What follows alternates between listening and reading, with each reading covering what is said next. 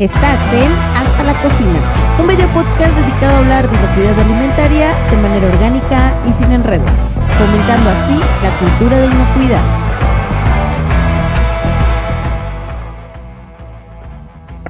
Dark Kitchen, este modelo de negocio que creíamos surgido de la pandemia, tiene más años de existir y también posee capacidad de mutación, pues hoy día es una opción cotidiana de alimentación para muchas personas.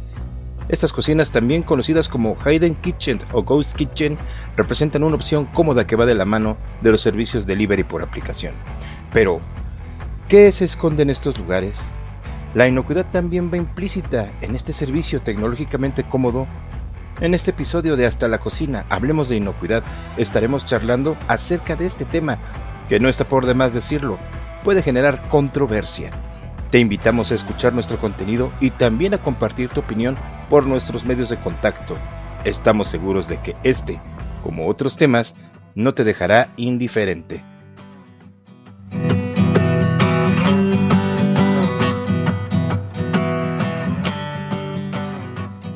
Días, buenas tardes, buenas noches, ¿cómo están? Qué gusto saludarlos a todos y qué bueno que nos están visitando de nueva cuenta en este canal. Es un placer tenerlos por aquí.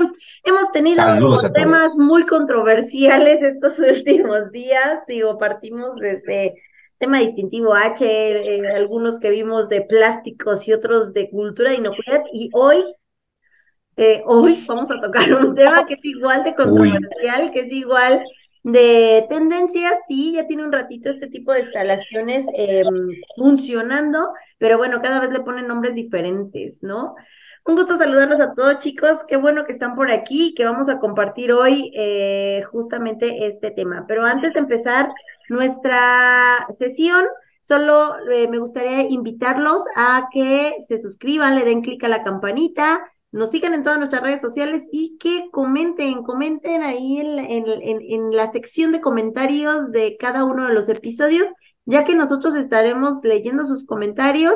Sí, agradecemos que sus comentarios nos los hagan muy personales, que nos los envíen a nuestros WhatsApp, pero nos encantaría sí que lo hicieran y los dejaran ahí plasmados para que se pueda armar todo un hilo de conversación y todo el mundo pueda opinar, ¿ok? ¿Qué les parece si empezamos, Chef? Tema de hoy, las darks kitchens. Muy dark, exacto, muy dark y muy kitchens. Y el asunto está que uno piensa que esto resultó ser gracias a la pandemia, pero algunos expertos afirman que fue un poquito más atrás, por ahí del 2015. ¿Dónde surge Reino Unido? Yo no lo hubiera imaginado, ¿sabes? Pero creo que sí hace sentido cuando entiendes por qué o cuál fue la razón. Fíjate que esto fue una respuesta a los altos costos que implicaba tener un restaurante o un servicio de alimentos, en donde no solamente es el espacio de producción, eh, recepción de proveedores, sino también el área o el famoso salón comedor, en donde implica pues tener meseros, hostes, ¿no? O, la persona que te recibe, a lo mejor el mixólogo o el cantinero, o por lo menos alguien que te esté preparando las bebidas. Entonces, todo esto em, empezó a, incrementar los costos, no debió haber, no debe ser, y, lo sabemos muchos de nuestros amigos que nos, que nos ven y nos escuchan, saben que no es nada barato pagar este tipo eh, eh, de, de locales con estas adecuaciones tan específicas. Y entonces, pues surge hacer las famosas dark kitchens, que además ya no solamente son dark, sino eh, también les conocen como virtual kitchens o cocinas virtuales o ghost kitchens como cocinas fantasmas. ¿Cuál es el éxito de este modelo de negocio o por qué resulta tan tentador? Pues, insisto, porque evitamos el tener meseros, el comprar mesas y sillas o barras o bancos vasos, tazas, cucharas, platos, es decir, todo lo que implica emplaqué y solamente nos quedamos con lo más esencial, un espacio donde preparemos alimentos, los manipuladores de alimentos y quien se encargue de repartirlos. Em, a raíz de la pandemia, ya 2019, hubo un incremento, un auge en este modelo de negocio y creo que todos sabemos muy bien por qué no podíamos estar reunidos, ¿no? En un restaurante o en un espacio cerrado. Y entonces, pues, vinieron a, incrementar muchísimo sus ventas. fueron las Dark Kitchen junto con estas plataformas de delivery o de entrega de comida, pues quienes dieron el, empujón, ¿no? Para, para que esto eh, sucediera. Em, pero creo que hay muchos retos al, respecto. Antes de llegar a, los retos, fíjate que estaba investigando, hay una página que se llama Retailers MX, eh, les voy a compartir el link. Fíjate que dice que calculan que más o menos en América Latina habrá unas 400 dark kitchens. Yo creo, yo creo que ese número se queda cortito. ¿Por qué? Te aseguro que hay más, ¿no? O sea, en México es un negocio que siempre ha estado, ¿no? Ahora le tiene este nombre, pero siempre ha existido. Y aquí lo peligroso entre el dark kitchen es eso, ¿qué tanto dark hay en este negocio en el sentido de la preparación, ¿no? De los alimentos, porque aquí solamente el comensal se preocupa por dos cosas, que cumpla lo que pediste, ¿no? Que venga tal cual como dice el menú y que llegue en el tiempo indicado. Sí hay también temas de sanidad, habla algunas plataformas de si encontraste algo que no fue adecuado y demás, como cabellos o, que estuviera quemado o que, ¿no? Como alguna tema de seguridad, así le, le, llaman, pero alguien gestiona, alguien se encarga, alguien revisa, ustedes que lo saben, alguien revisa la inocuidad, alguien, son, son viables de, de ser verificados, este, o no entrarán? ¿Qué, qué pasa con las dark kitchens?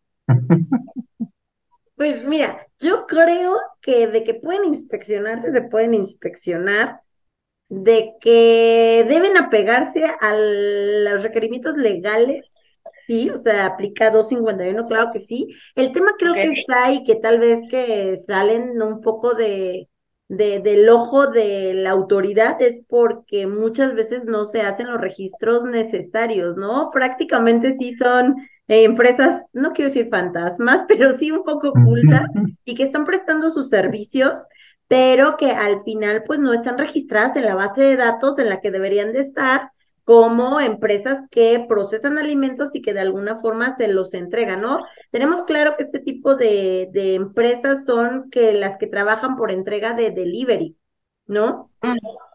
Eh, entonces, pues prácticamente no están al ojo de nadie, a la vista de nadie, y eso sí los puede llevar pues a que nadie les exija, nadie los supervise, nadie nadie puede hacer ese proceso de vigilancia como debiera de ser, ¿no? Además de que sabemos que no existe la capacidad instalada tal vez por parte de las autoridades, que ni siquiera las que sí están registradas son eh, revisadas en un 100%, pues mucho menos aquellas que no existen en esa base de datos para la autoridad. Yo creo que eso es lo que limita el proceso de, de, de supervisión, de vigilancia. Y ya como tema de inspección, pues no nos ha tocado comunidad de inspección a una Dark Kitchen que busque cumplir con distintivo H. Tal cual no, más bien empresas no son iguales porque la característica que tienen en este caso sí es que su servicio se entrega delivery, pero este, pero pues pudiera ser como una cocina de esas que están ocultas y que trabajan para los banquetes, esas sí están interesadas y se han metido al H o tipo comisariato, aunque el comisariato le entrega a otro restaurante, ¿no? No es el proceso final, sino es un proceso intermedio que después se va a preparar ya el platillo final en restaurante. Pudiera parecerse, pero al final la entrega es lo que lo hace diferente. Y no conozco a ninguna que haya querido entrar a H, no sé, Alex, tú o Juan.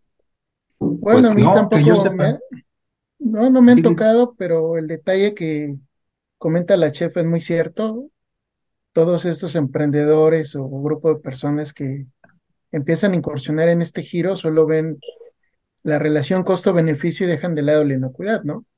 Y al hablar de inocuidad vamos a hablar de instalaciones que están en patios, están en casas habitaciones, están tal vez está en estacionamientos, en cualquier espacio que ellos crean adecuado, ¿no? Mientras tengan una conexión, pueden empezar a producir y sabemos que esas condiciones pues no van a ser las más ideales por diferentes tipos de vectores y por condiciones que van a ir ahí muy vulnerables en el sentido de drenaje sobre todo, faunas nocivas y el punto más clave que va a ser las prácticas de higiene del personal, ¿no? Te metes a ver videos y ves al chavo que prepara con la barba, con la joyería, sin uniforme, con zapatos, N cantidad de utensilios, todo el mundo este, enfocado según en su actividad, pero están más enfocados en sacar un servicio como lo indica una foto y desconocen totalmente esta parte del manejo que hay detrás o, las buenas prácticas mínimas que deben de tener implementadas en este tipo de negocio. No estoy diciendo todos, porque si, hay, instalaciones de proveeduría que les brindan ya hasta un espacio, que les brindan hasta una asesoría, que lo ven como un nicho de negocio, pero por lo regular el amigo o el familiar que conocemos que se mete en este negocio, pues desconoce o se va a lo básico, porque es un conocimiento empírico de lo que he visto y he visto que ha dado resultado, pues lo hago de esa manera, pero no llevan un sustento. Claro. Yo, yo creo que en este caso, digo, de entrada respecto a si les interesa el H, yo supongo que no les interesa. ¿Por qué? Porque, mira, es sencillo. Su venta es virtual, Tú nunca te vas a enterar ni siquiera de dónde están, ni de cómo lo hacen, solo sabes que tu comida llega a, tu casa y se acabó. Entonces, no, no le ven un sentido, yo creo, al hecho de tener un certificado que no van a poder ostentar en frente de nadie, porque nadie los va a ir a ver. Además, ese modelo de negocio, como lo hemos estado empezando a investigar, ofrece una gran ventaja comercial. Abates muchísimo los costos, muchísimo porque no solamente hablamos de la parte del servicio, sino también hablamos de la parte de la distribución. En la parte de la distribución, ya sea que tú rentes plataformas o quizás sí inviertas en tu propia flotilla para entrega de, tus productos. Pero vamos, la idea de ese modelo de negocio es esa, contraer la inversión, generar ahorros y distribuir tu producto de una forma incluso hasta cierto grado masiva. Entonces, no creo que busquen ellos este, invertir en este tipo de prácticas. Ahora bien, como ya lo decía Araceli, tenemos la norma 251 que les aplica sí o sí. De esa sí no pueden escapar. Pero también habrá que ver con qué facilidad las autoridades tienen la capacidad instalada para llegar. Ahora, ese fue uno, nada más lo quería. ¿Cómo encuentras, no? ¿Cómo, los encuentras, verdad? O sea, se supone que los puedes encontrar porque todo establecimiento que prepara alimentos tiene la obligación legal de registrarse, de sacar una licencia de operación. Okay. Ya partiendo de allí, las autoridades, en específico COFEPRIS o, o alguna otra, algún otro elemento, va a tener una base de datos donde va a poder encontrar cada uno de estos establecimientos y realizar la inspección. Pero bueno, yo lo que quiero mencionar también es, ahorita de todo lo que están comentando, eh, no sé en Inglaterra o, o en Europa o en otras partes del mundo, pero yo creo que en México esa génesis tal vez fue un tanto diferente. Y yo creo que en México probablemente sí fue más influenciada por la pandemia de lo que la tendencia pudo haberse dado en otros lugares. ¿Por qué? Porque cuando llega la pandemia nos tenemos que recluir y tenemos que recurrir a estas opciones de delivery, vamos a ver que realmente no existían como tal, sino que tendríamos dos bloques. Los restaurantes que de repente no pueden recibir público y que para mantener una venta, pues se integran a este sector en el delivery, no como Dark Kitchen porque tienen un, establecimiento formal y abierto, pero eh, empiezan a, a practicar el delivery pues para mantener una venta. Y por el otro lado tenemos un gran, gran mercado informal, llámese puesto de garnachas, que no es que alguien haya tenido la idea de voy a vender algo, no, no, eso, o sea, sí, sí los hay los que dicen, pues yo también voy a hacer mi, mi dark kitchen, pero de entrada yo quería hacer mi ya existía una, existía una gran, existe una gran cantidad de changarritos callejeros que te venden de comer. Y llegada la pandemia, su primer forma de venta virtual fueron las redes sociales, WhatsApp, Facebook, a lo mejor para un, un sector muy familiar, muy local, pero desde ahí ellos empezaron a vender. Y en ese instante se transformaron en una dark kitchen, todavía de una manera más fuerte que un restaurante que de repente tuvo que vender todo a través de plataforma de delivery. Yo creo que más bien en México fue así. Los changarritos de comida brincaron, no todos, pero sí los changarros de comida brincaron a transformarse en una dark kitchen informal. Y ahorita, ya viendo tanta tendencia sobre este tipo de negocios, sí vamos a poder encontrar ya opciones para empresarios que quieren hacerlo bien y bajo una estructura para trabajarlo. Entonces ya no tendríamos dos, sino hasta tres bloques, porque los restaurantes, aunque ya volvieron a abrir, siguen manteniendo su entrega vía plataforma, vía aplicación. Entonces, esto lo hace todavía más complejo, creo yo. Oye, Juan. Y, lo que, y el verdadero riesgo está en los changarritos que se empezaron a transformar al Dark Kitchen, porque ellos sí son desconocidos. hay algo que me llama la atención que mencionabas que tal vez no les puede interesar un distintivo o algún certificado o algún documento por el hecho de no tener dónde mostrarlo. Yo creo todo lo contrario. Tienen las plataformas donde todo el mundo puede ver lo que hay. O sea, si ellos venden por internet, pues por internet es donde creo que está el mayor mercado y donde uno normalmente se fija a ver qué están haciendo, qué programas están manejando, si en realidad... pero, pero, perdón que te interrumpa. Depende también, es que no nada más depende de que a lo mejor eh, ahora el mercado virtual o digital también sea una ventana para presumir lo que tienes. En el caso de Distintivo H, debería de haber mayor promoción como para que el público sepa qué es distintivo H, porque si no, Ah, bueno, por mucho pero que ¿estás de acuerdo las que redes es un, lo permitan? es un tema general, no solo para, un establecimiento. es, mucho más fácil que tú te metas a un restaurante y veas que tiene un certificado que a lo mejor no sabes bien bien de qué se trata, pero que está ostentado ahí, a que una Dark Kitchen quiera este, publicarlo en su, en su página, en su red. No yo creo que por tendencias es al revés. Yo creo que por tendencias es más el consumo por internet y la gente que compra por internet también es gente más educada. No quiero este disminuir a nadie, pero sí es gente que tiene, algunas ideas muy diferentes con respecto a los que solo andamos a pie, ¿no? Y no andamos mucho en, en compras por internet. Entonces creo que también es gente que tiene, tiende a tener mayores criterios a la hora de comprar algo. Entonces creo que podría ser interesante, aunque aquí hay un tema que puede ser contradictorio, porque distintivo H es para establecimientos fijos, pero también de alguna forma que se queden a comer ahí, ¿no? No precisamente porque no, porque tú misma lo dijiste cuando hablaste de los eventos, cuando hablaste de los comisariatos, nadie llega a comer ahí. Y sin embargo tienen H. Sí, están los que te venden por kilo y tú también tienes su H. eso no es una limitante, ¿eh? Pues sí podría no entonces. No los limita y un manejo. Buena idea.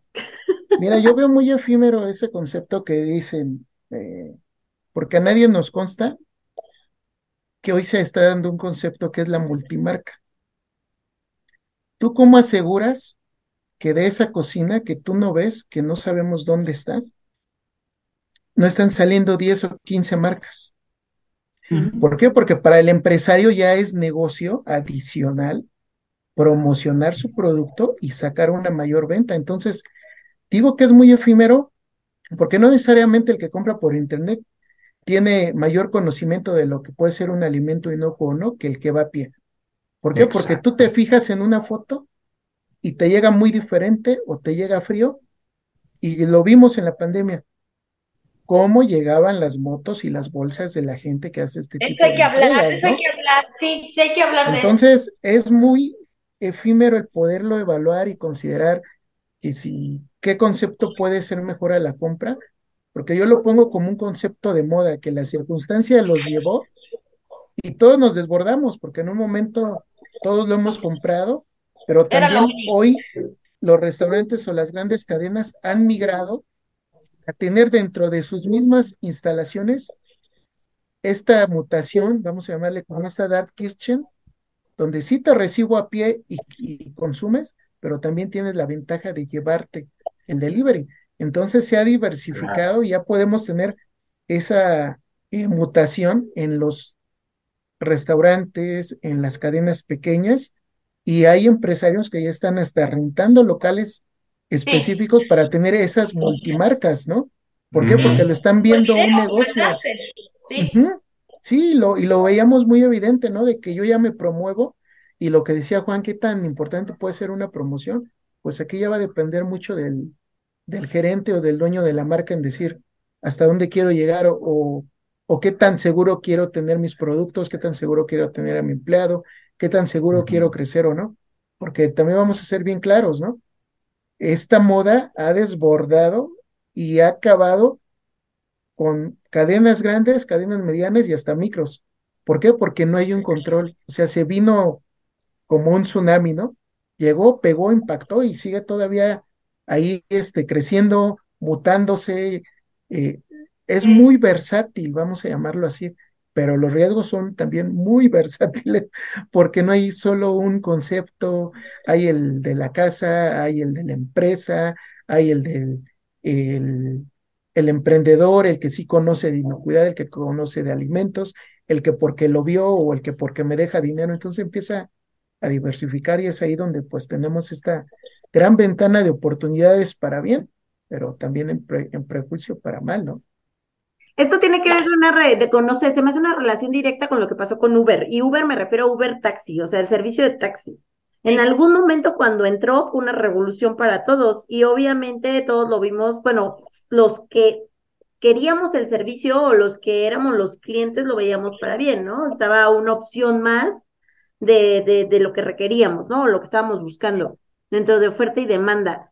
Obviamente a los que ya estaban dentro de ese negocio del transporte de gente, pues fue una amenaza, porque no existían reglas, porque no estaban pagando los mismos impuestos, porque no se estaba, digamos que no estaban en equidad de condiciones, ¿no? Claro. Pero en algún momento existió el punto en que tuvieron que regularizar a este tipo de negocios que daban servicio por aplicación, porque al final tendría que haber una equidad entre los negocios y ahora sí hubiera una competencia leal creo que va un poco en ese sentido. Aquí también está el hecho de que dices, bueno, es que no hay como esta competencia equitativa.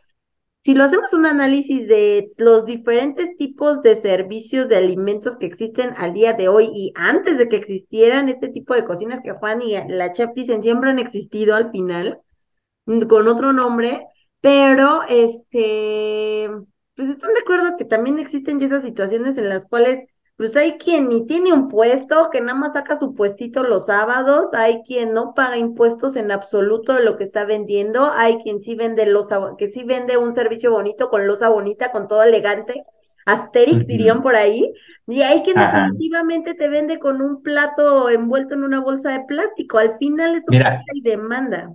Pero ¿qué sucede? Siempre existió, y no con un nombre anglosajón, pero siempre existió. Solo que existió hasta cierto nivel. Y yo insisto, a diferencia de Europa, a diferencia del Reino Unido, lo que disparó esto en México sí fue la pandemia. La pandemia fue la que hizo que de repente esto se dispersara como esporas de hongos, ¿no? Y ya existe. Ahora bien, la cuestión, bien lo estás mencionando, es que esto va a evolucionar, va a llevar un, va a llevar un camino de ajuste y de control este, paulatinamente, paulatinamente lo puede llegar a, tener. Pero al principio del programa decíamos, bueno, hoy día, ¿están regulados? La respuesta es no. Hoy día, ¿les va, a ¿les va a interesar una certificación? La respuesta es no. Hoy día lo que están haciendo es ganar dinero, porque se están ahorrando, y ya no nada más lo que dijo la chef, ya nada más, no nada más lo que mencionamos, sino lo que incluso estás diciendo están abaratando los costos incluso a una manera clandestina, ni impuestos. Es más, si un, en un departamento, en un condominio, alguien decide que va a empezar a fabricar postres, pasteles, galletas y los vende entre sus vecinos, eso cae en la categoría pero ahí hay otro tema, ahí hay otro tema, dices, ni impuestos. Seguramente hay empresas de este tipo que sí están declarando impuestos, porque están buscando de alguna forma la formalidad, porque no se están vendiendo de puerta en puerta o parados en la esquina de su casa. Están vendiendo a través de aplicaciones. Como tú, misma, como tú misma lo mencionaste, así pasó con los servicios de transporte, ¿no? Cuando entra Uber generó un conflicto, no eran los mismos costos a los que tenía que pagar una flotilla de taxis se ha tenido que ir regulando y se sigue regulando porque sigue habiendo una disparidad, pero es paulatino. Cada vez que un nuevo servicio o una nueva tecnología o una nueva tendencia entra en cualquier sector productivo de la sociedad, genera esta convulsión y después se va regulando. A hoy día es un caos, Hoy día estas preguntas que nos planteamos al inicio del programa, las respuestas generalmente son no, no, no, no, no. Pero en un tiempo futuro, probablemente sí. En un tiempo futuro se van a tener que formalizar los que no lo son. En un tiempo futuro, el SAT los, los va a alcanzar. en un tiempo futuro van a necesitar, no van a querer, van a necesitar tal vez certificarse. ¿En cuánto tiempo? No lo sé. Pero es parte de una evolución. Lo que es un hecho es que estas tendencias llegaron para quedarse. No se van a ir. Y hoy día lo que a nosotros nos debe de preocupar es que estamos en esa fase en la que todavía no están tan sujetos al control, por lo menos de lo que nos interesa, que es la inocuidad. Justo es a, donde quería llegar, ¿no? Que puede haber negocios de este nuevo modelo, entre comillas, buenos, claro, pero ¿qué tantos controles llegan a tener? Afortunado o desafortunadamente, muchos los, de los que están inmersos no han tenido un caso de un brote por dos situaciones. Uno, porque no hay un hábito de denuncia y dos, como es un fast food, pueden tener la suerte de que no se presente inmediatamente.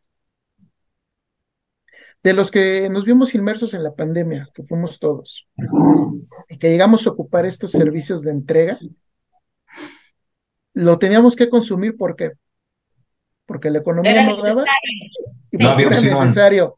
Ya ahorita que mutó, que creció o que estamos saliendo de la pandemia, estos mismos eh, negocios han ido evolucionando, como lo menciona Juan. Y yo les pongo un ejemplo, sin decir marca de uno de antojitos mexicanos, que antes para los de entrega subías a piso, hoy día ya no, ya tienen un área, una dark kitchen especial, porque es solo entrega en el que haces tu pedido. Es cierto. hay gente que sí ha entendido la relevancia de un servicio de alimentos y pone controles, y hay gente que solo ve el negocio y dice, vámonos como gordita en tobogán, y vende, ni siquiera se dan a la tarea, y aquí me van a dar la razón o no, de buscar una bolsa o un empaque adecuado. Sí.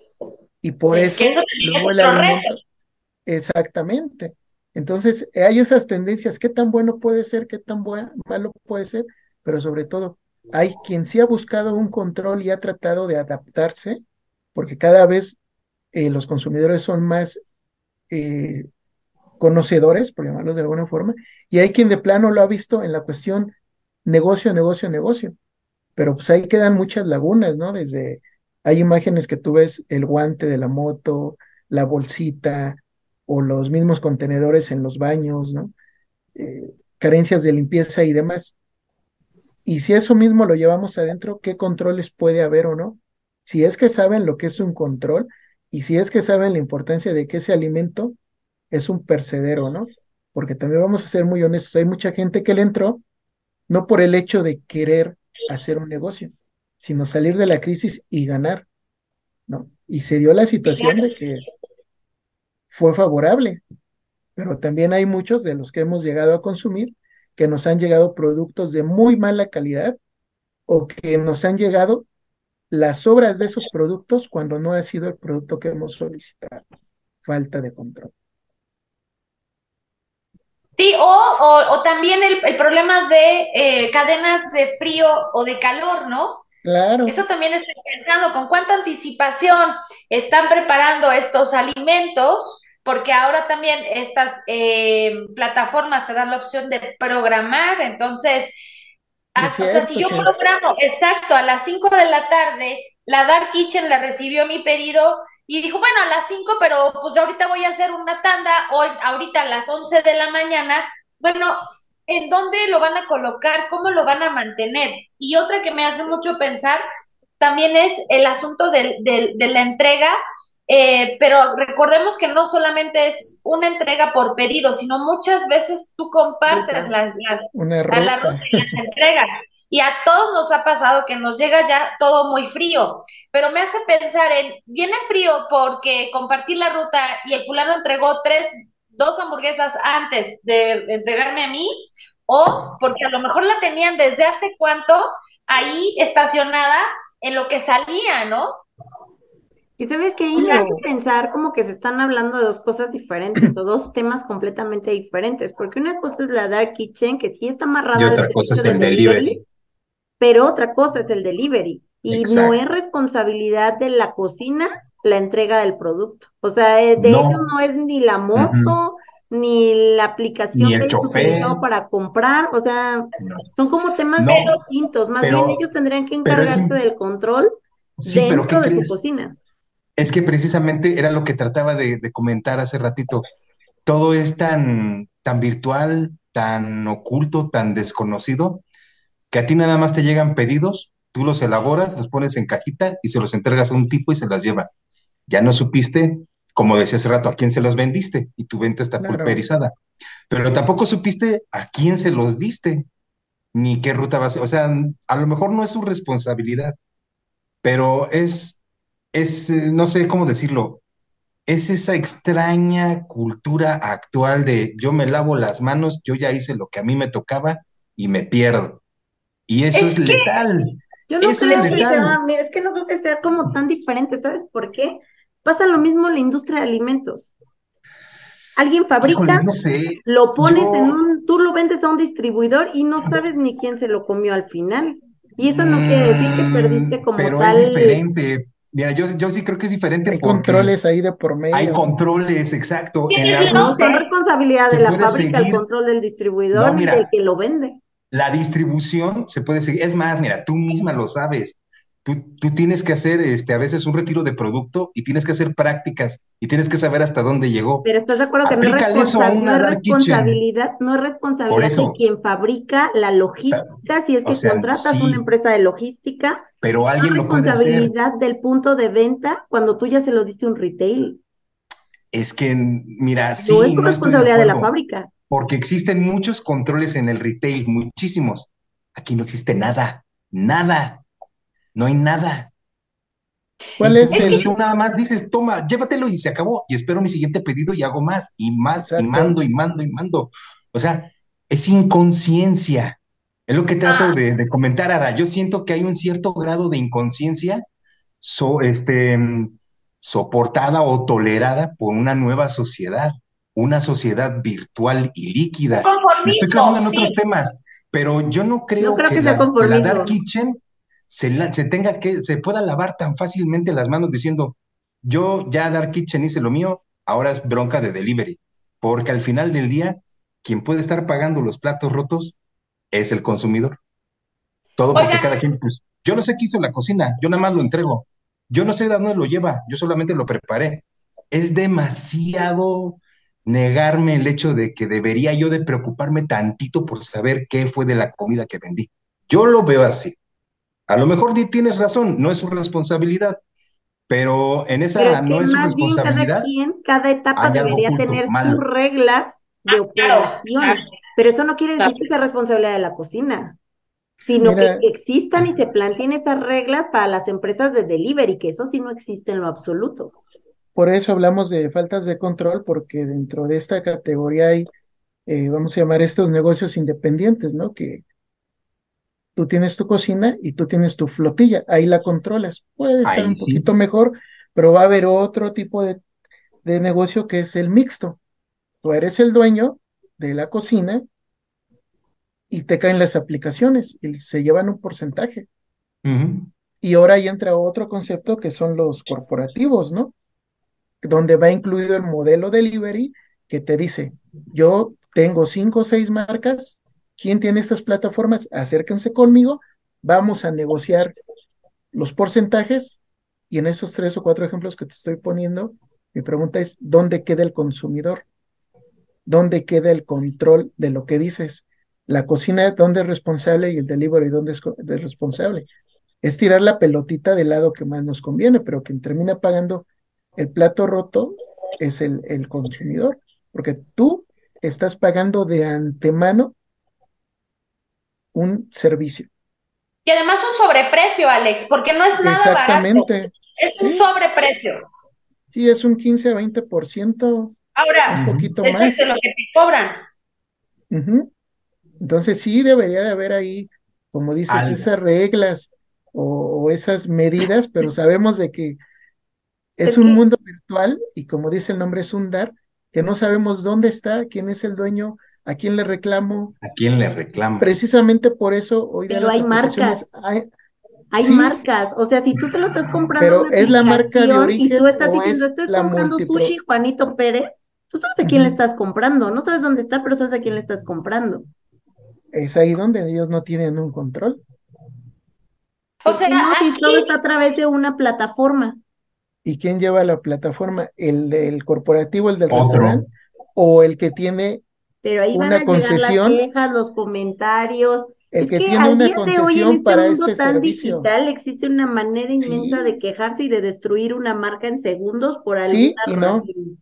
Y te digo por qué, porque, ejemplo, tú ahorita puedes pedir una hamburguesa con un refresco.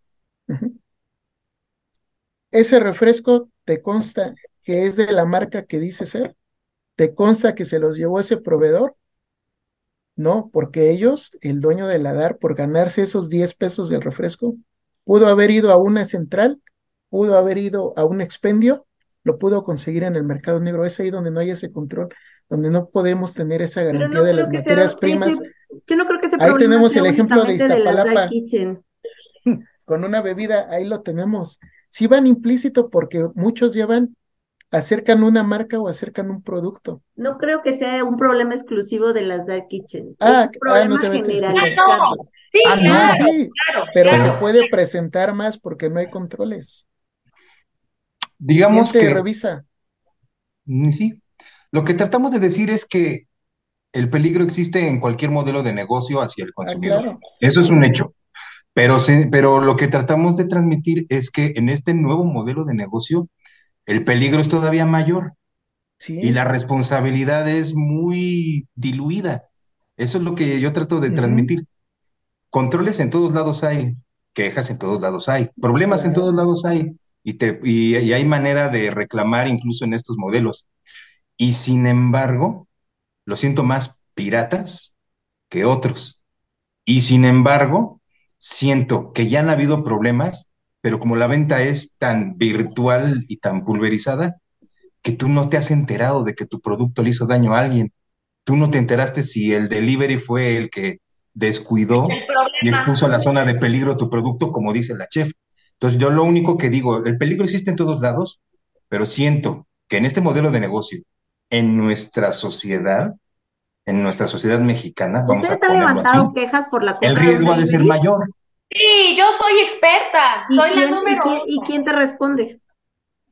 El delivery. Por eso yo estoy insistiendo en quien me responde, o sea, en donde yo levanto la queja es la plataforma que se encarga de la entrega, que eso es lo más curioso. ¿Qué pasó esto? Oye, ¿me puedes mandar foto? A veces que ni siquiera te piden foto, hay veces que, oye, es que no me llegó, ni te piden nada. Perfecto, te reembolsamos el, dinero. ¡Pum! ¿Cómo va? Oye, es que fíjate que llegó mal empaquetado y venía afuera la mitad de la gordita de chicharrón que pedí. Ay, ¿me puedes mandar fotos? Sí, como no, con mucho gusto. Ok, disculpa el inconveniente, lo vamos a hablar con el restaurante. ¡Pum! Ahí te van de regreso tus 180 pesos o lo que te hayas gastado. O sea, aquí, aquí lo interesante, Ara, es que es la misma empresa que se encarga del, del reparto es quien gestiona, quien revisa, es juez y parte de lo que sucede con, con, los alimentos. Y yo de verdad espero, porque en serio que me tomo mi tiempo para poner mis opiniones. Cada vez que yo recibo un pedido, te pregunta esta plataforma, ¿qué te pareció tu pedido? Y yo pongo mis, oye, muy bien, o sea, pedí una hamburguesa, llegó la hamburguesa, lo que esperaba, ¿no? Este, pedí un sushi y resulta que veo que es menos proporción, no es cierto, de, o de arroz yakimeshi, ah, bueno, oye, yo veo que hay es menos la proporción, es esto. O sea, yo espero que sí le hagan llegar estos datos y esta información al restaurante, porque entonces está peor aún, ¿no? Pues Ellos están... con todo lo que mencionas, yo creo que eso es tener más control que al señor Juanito Pérez, que está parado en la esquina de un eh, metro vendiendo alimentos. Ah, Eso es tener más control. Porque puedes levantar una queja, puedes, es más, tienes una... Y queda registrado, y queda registrado, y me regresan la lana. Es que, es que lo que te iba a decir, sí existe un control sobre aquellos que son todavía más, más piratas que ellos. O sea, sí, sí, sí hay manera, como dices tú, Ara, Pero ¿cuál es la sanción que recibe el restaurante? No te pago lo que, lo que era el costo de ese producto porque se lo devolví al cliente. Punto. ¿Qué le pasa a un restaurante si tiene un problema de ese tipo? ¿Le cae la autoridad?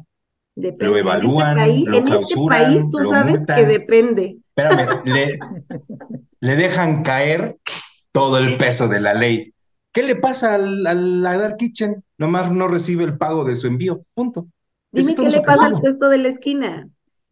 Por eso, o sea. Si lo quieres comparar a todos los niveles que existen del tipo de servicio de alimentos que se ofrecen hoy el día en día en el país, pues obviamente a los restaurantes que están más expuestos, obviamente les va a hacer más efecto ese tipo de situaciones. Pero esos son ¿Qué porcentaje existiría simplemente en este país de los que son restaurantes en todo lo que tiene que ver con alguien que te ofrece comida? Yo creo que gana la informalidad, 100%, los puestos en la calle. Ellos, Es que al final su perspectiva está un poco viciada a que estos servicios viven en la informalidad alguna cuando no creo que sea así, porque sí hay servicios que viven en la informalidad alguna. Yo creo que el que existan las plataformas sí le da control. Es más, yo puedo decirlo y comparándolo otra vez con el servicio de Uber, prefiero mil veces subirme a un Uber que subirme a un taxi convencional. Porque en el Uber existe un registro, existe la forma de quejarte, existe forma de hacer trazabilidad. En un taxi convencional no. Por eso yo no veo como tan disparatado o tan fuera de control este tipo de servicios por aplicar. Pero a ver, ¿Cuánto tiempo ya lleva ese modelo de, negocio en México? El servicio de transportación de Uber. ¿Lleva años? Tal vez, no sé. Por eso, lleva, eso es lo que quiero decir. Eso es lo que quiero decir, ya lleva años, ya lleva una década tal vez. y eso ha permitido que tú ya tengas más control. El Dark Kitchen no. ¿Cuánto lleva Juan? ¿Cuánto llevamos de la pandemia? No lleva cinco meses. Pero no lleva 10 años. Pero no tengo el punto. Le falta madurar. Yo no te digo que no lo va a hacer, solo te digo que hoy día no. Siento la negatividad a flor de piel. no, porque no, no. No, no. O sea, aquí lo que a lo mejor es vender más. No, es que las plataformas les exijan, o sea, eventualmente, y quizás pase, que las plataformas les exijan entonces ahora estos controles o estos certificados o estos distintivos y yo como usuario cuando abra la página y haga un pedido en determinado restaurante que vea, este tiene certificado distintivo H o tiene o cuenta con tal, ¿no? O sea, algo que, que, que me dé un poco más y a lo mejor eso funciona, a lo mejor eso al cliente le llama más la atención, pero ¿qué crees? Esto tiene que ver con cultura de inocuidad y ya lo habíamos hablado también en otros programas, ¿no? Que el tema de la cultura de la inocuidad en México, pues no está, no está tan, tan esparcido, ¿no? No, es, no es tan conocido, ¿no? Entonces ahí tenemos... Es una responsabilidad compartida y no es tanto o al 100% del restaurantero, sino tiene que ver quién lo compra. Y lo que les decía, yo sí creo que la gente que compra en Internet o que sus compras en Internet eh, se en mayor medida es gente que sí está más educada. Es gente que sí tiene otros criterios de compra. No solo se va por el precio, no solo se va eh, por, em, no sé, si está en la esquina. Yo no estoy educado, porque yo casi no compro nos dijo que no tenemos educación. No, fíjate que te, voy, a poner un, te voy a poner un ejemplo y eso nos tocó vivirlo ahora juntos. Un día pedimos una cocina, una comida asiática, ¿lo recuerdas? Y la comida asiática llegó con un ingrediente que no debería de llevar. O sea, que algo les pasó, no hubo un control. Porque pero si, tú, si tú vas a pie a ese restaurante que en una plaza está exclusivo de delivery, que puede ser o no una dark kitchen porque estaría rayando ahí, pero es servicio de entrega, y tú te pagas en el mostrador te paras en el mostrador, perdón, y pides el mismo platillo, cambia completamente. Entonces, sí tenemos esa vertiente de decir quién, qué preferencia hay o, o no lo hay, hacia qué servicio es más eficiente. El que sigue siendo, vamos a llamarlo convencional, tradicional. voy a decir, Tal vez, la que te hizo, tal vez la que te hizo el pedido fue muy tonta y no pudo decir que no quería. No, no, no, es que ahí te va. ahora, ese mismo platillo ya lo he consumido y no los lleva. Entonces aquí fue, mi hipótesis es de que como es un delivery y ya no tengo un control, pues échale la sobrina y rellénalo. Es a lo que voy, que se pueden perder los controles. Puede ser. Puede ser malo o bueno, no lo sé, pero sí a lo que están eh, volteando esta tendencia es que unos sí se están preocupando por evolucionar y buscar esos nichos, porque como tú dices, puede haber eh, consumidores más exigentes, pero también puede haber consumidores menos exigentes.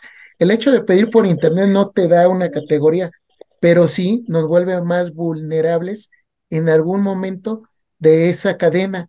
¿Por qué? Porque no lo estás viendo, porque no te consta al 100% si salió del establecimiento y te llega o fue de una ruta muy lejana, ¿no? Entonces son muchos factores, pero lo interesante de esto es de que ellos sí tienen esa facilidad de migrar, de evolucionar y de tratar de darle ese giro y meterse, vamos a llamarlo, no que estén irregulares, sino poner controles y volverse más regular que un restaurante en el sentido de llevar esos mismos controles y que pongan reglas en decir, no en cualquier eh, lugar lo puedes poner, sabemos del comercio informal, pero también el comercio informal poco a poco se ha visto en la necesidad de cambiar, de empezar a meter. Entonces, estos, estas plataformas y estos conceptos de las Dark Kitchen son una punta de lanza de todo lo que sabemos que hay atrás y de todo de lo que sabemos que nos aqueja en estos sectores donde se trabajan alimentos. ¿Sabes qué sucede?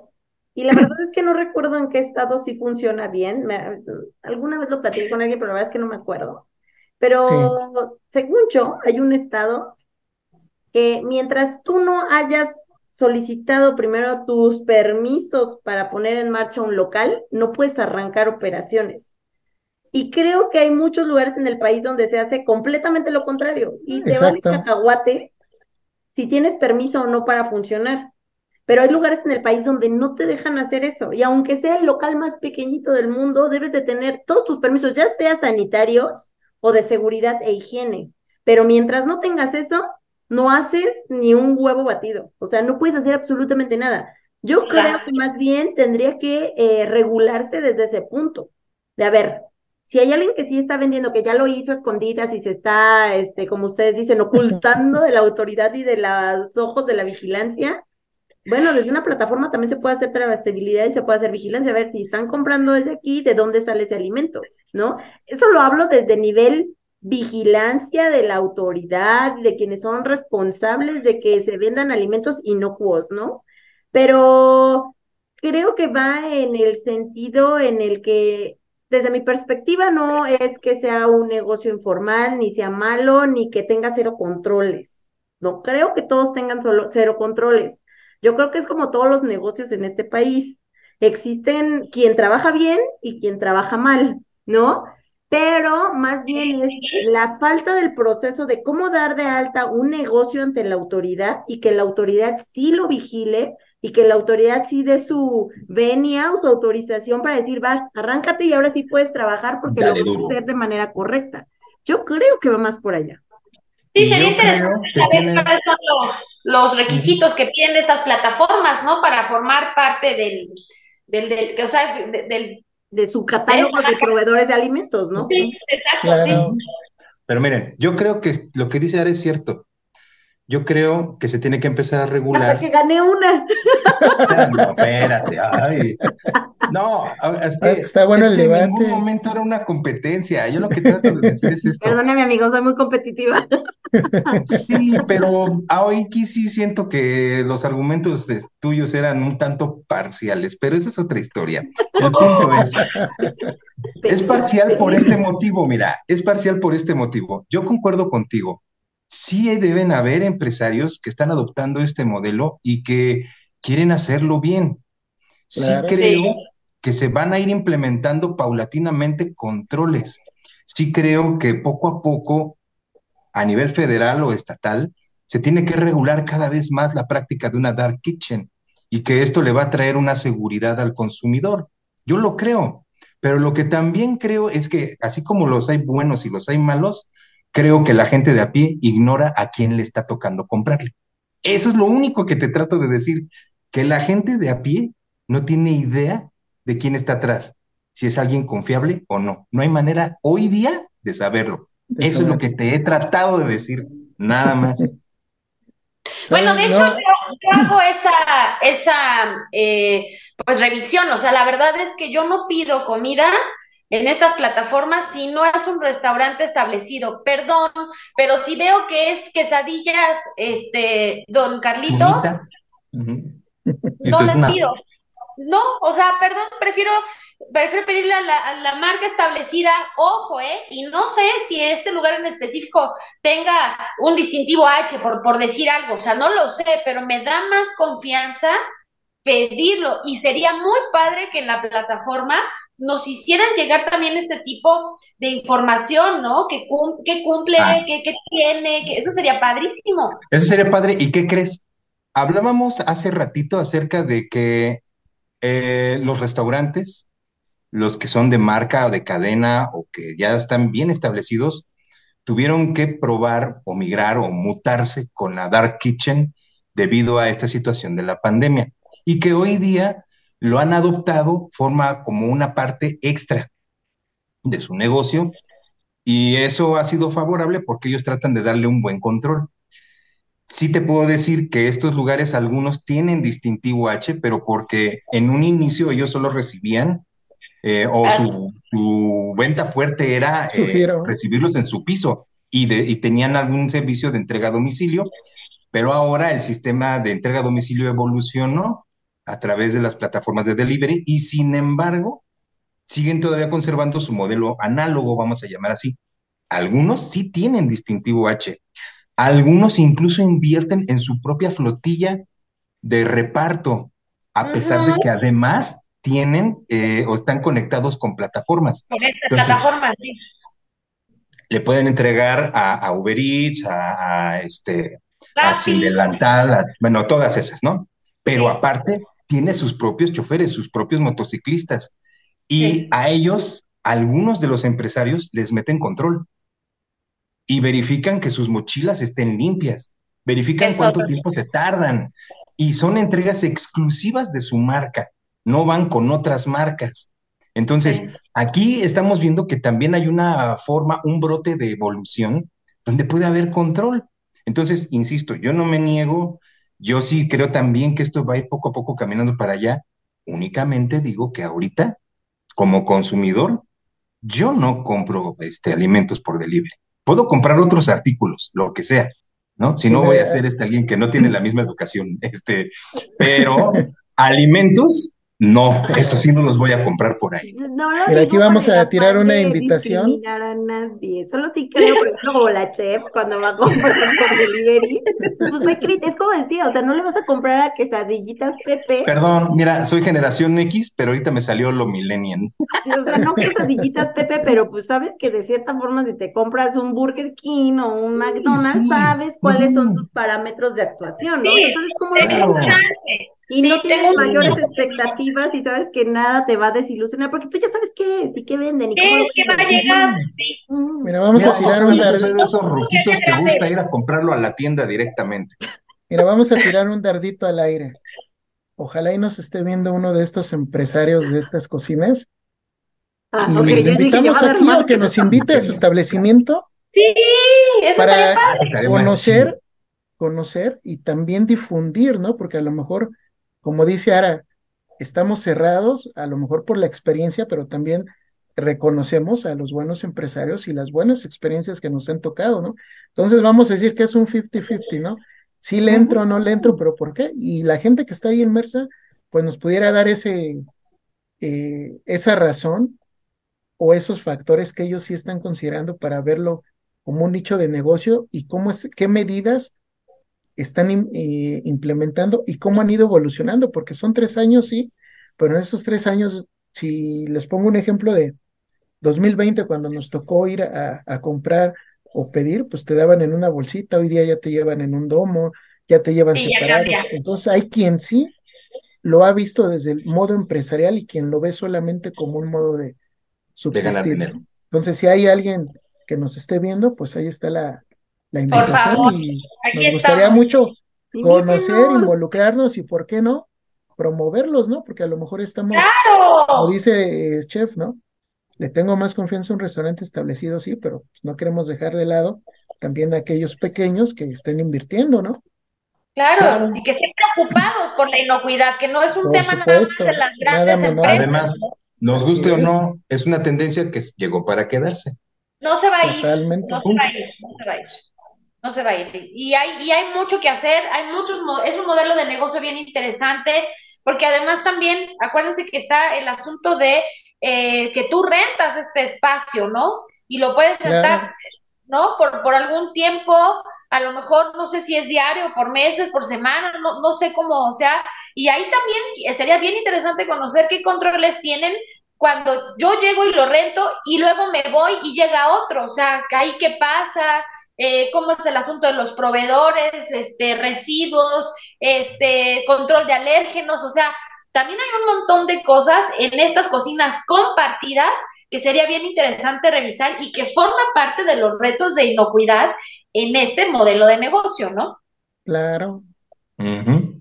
Hay mucho. Pues ojalá encontremos un invitado para hacer la segunda parte.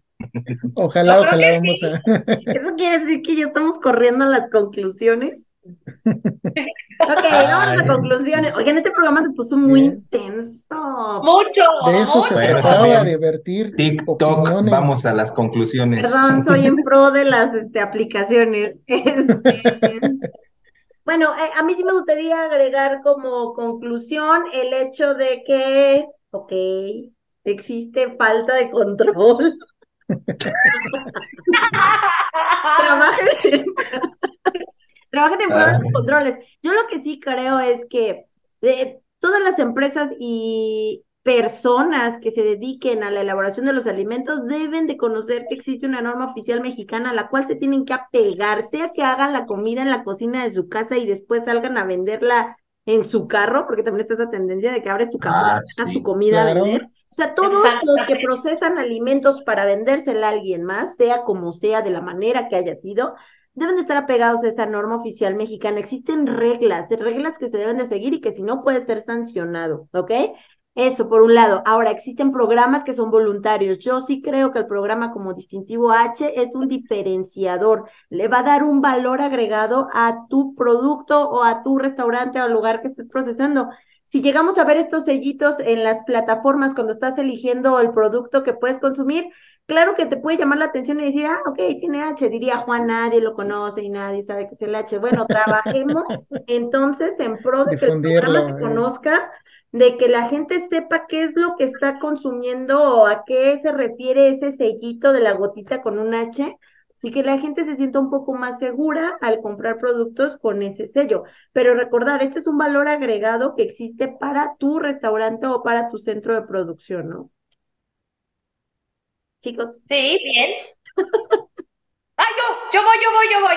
Eh, para, decirles que, o lo único que les pido es que este asunto de la dark y que, el, em, la palabra dark no se convierta en este oscurantismo medieval en donde no se tiene idea de nada, en donde no se sabe de nada, en donde se ignora todo, al contrario, que solamente sea Dark Kitchen como este concepto, ¿no? De que, están, están escondidas, están tras bambalinas, pero no significa que no puedas entrar y ver y sentirte seguro como cliente al consumir en esto. Y creo que las plataformas de delivery tienen una gran responsabilidad ahí en el sentido de eh, hacer que, estas, que estos restaurantes pues se sientan eh, con ganas de buscar otras opciones, de, certificarse, de verificarse y esto ayudaría muchísimo al negocio. Muy bien. Pues yo lo que quiero comentar únicamente es que es una tendencia que, insisto, está aquí y no se va a ir, pero que obviamente tiene que ir evolucionando, tiene que irse asentando ya, pasó su boom, ya proliferó. Entonces, ahora lo que va a empezar a suceder paulatinamente es que se empiece a regular, que se meta control. Y en, en cierta forma, yo estoy de acuerdo con Araceli, podemos ser nosotros los usuarios quienes tratemos de presionar, por lo menos primero a través del servicio de delivery, para que a su vez este tenga otros cuestionamientos hacia quien prepara y entrega y da la comida para entrega pero obviamente es un paso o son pasos que vamos a tener que ir dando y que van a llevar cierto tiempo de maduración. Aún así, es, va a ser muy interesante poder ver cómo evoluciona, cómo una dark kitchen se abre y permita que la luz entre para dar confianza al consumidor, ¿no? Bien. Muy bien, pues prácticamente ya dijeron todo. Yo solamente reiteraría esa invitación. Si hay algún empresario, pues que se acerque y sería muy interesante conocer pues la parte, ¿no? De, de el en vivo cómo se llevan a cabo estos procesos y conocer hasta los controles, ¿por qué no? Si se llevan, donde no se lleven y también invitar pues a la audiencia, ¿no? Es que se acerquen a, a estos eh, a estas plataformas, pongan sus quejas, pongan sus comentarios, porque todo eso suma, ¿no? Sería todo nada más. Pues muy bien, muchas gracias por haber estado en este episodio. Sí, esperamos por favor que alguien nos invite, alguien que tenga una Dark Kitchen y nos quiera ir de chismositos. No vamos a hablar de sus secretos ocultos, solo queremos platicar acerca de cómo es que se manejan, cuál es la realidad de estas cocinas, cómo lo vive un empresario y este, y pues bueno, también saber cuál es la relación con los deliveries, porque también los deliveries, ojalá alguien que trabaje en delivery nos invite. Por ahí hay gente de Uber, de Didi, de no sé quién más exista, pero bueno, todos ellos. Este, invítenos y yo los invito a ustedes a que se suscriban a este canal, le den clic en la campanita, compartan los episodios, eh, nos pongan comentarios, nos escriban a nuestras redes sociales y al correo electrónico que nunca me acuerdo de él, pero se los dejo justamente. Hasta la cocina foodsafety arroba gmail.com. Ahí está, es un pan de Dios. Bueno, ahora sí, nos vemos, cuídense y nos vemos en el próximo episodio. No se pierdan ninguno. 拜。